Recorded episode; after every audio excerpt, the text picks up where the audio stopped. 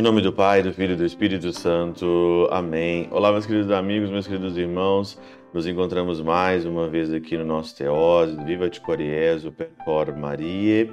Nesta oitava aqui de Páscoa, nessa quarta-feira, hoje dia 20 de abril de 2022. Primeiramente, queria agradecer a todas as pessoas que estão fazendo a sua contribuição, ajudando o Teose, né? com o seu pouco, com aquilo que elas podem ajudar. Você não sabe como que é isso valioso, como que isso é precioso, né? Para o Teose, essa contribuição de vocês. Dá para a gente manter aqui, né?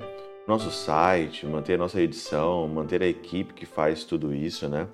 Eu queria agradecer mesmo de coração nessa oitava de Páscoa, nesse dia 20 aqui.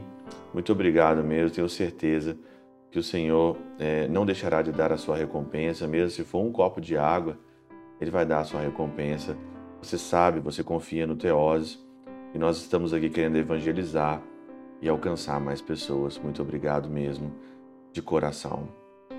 Nós estamos então aqui nessa oitava e hoje, nessa quarta-feira, o Evangelho, o Evangelho de Lucas, capítulo 24, 13 a 35, que é o Evangelho dos discípulos de Emaús.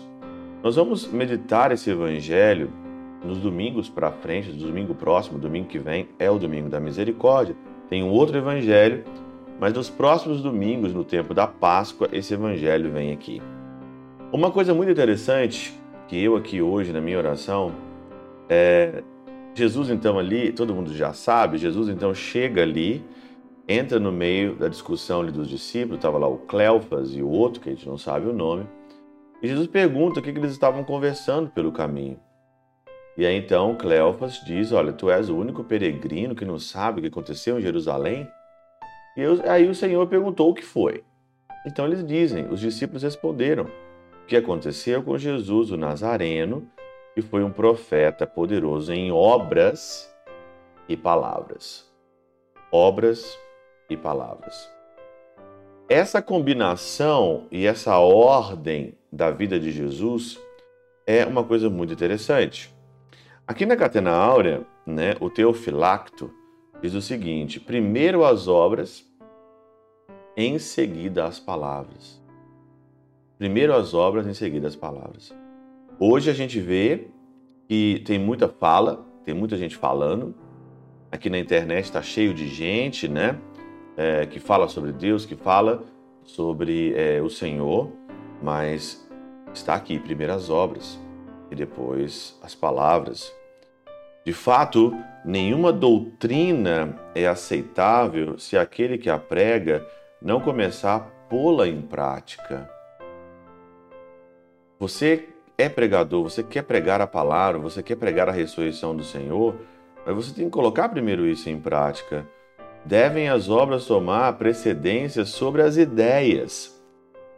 As obras têm que tomar precedência sobre as ideias, não é as ideias sobre as obras. Então, ressurreição é você colocar as coisas de Jesus em prática.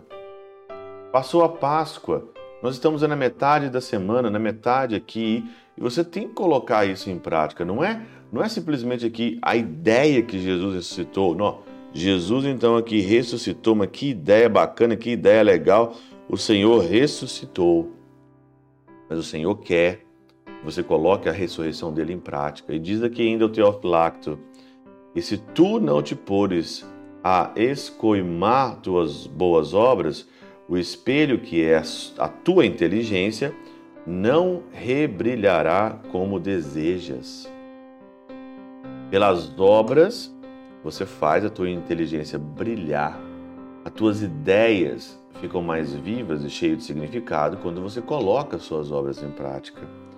Acrescem diante de Deus e de todo o povo, porque devemos, antes de mais, buscar agradar a Deus e revelar para que nossas virtudes é, edifiquem os homens tanto quanto nos seja possível. Isto é, devemos, por primeiro, nos pôr a serviço de Deus e, em segundo lugar, evitar tudo que poderá vir a escandalizar os nossos irmãos. Devemos então, primeiramente, nos colocarmos a serviço de Deus e evitar tudo, tudo, tudo, tudo, tudo, tudo, tudo que pode vir a escandalizar os nossos irmãos.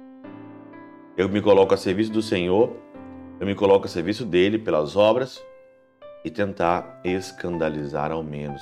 Pronto, já está aí já é, é, uma grande, um grande itinerário, um grande caminho, uma grande meta para essa Páscoa nossa aqui. Por isso que mais uma vez vem aquela emoção no meu coração. Eu não posso aceitar na minha vida menos do que a eternidade. Eu não posso aceitar menos na minha vida do que testemunhar a ressurreição do Senhor aqui, como os discípulos de Emaús. Primeiramente as obras, depois as palavras.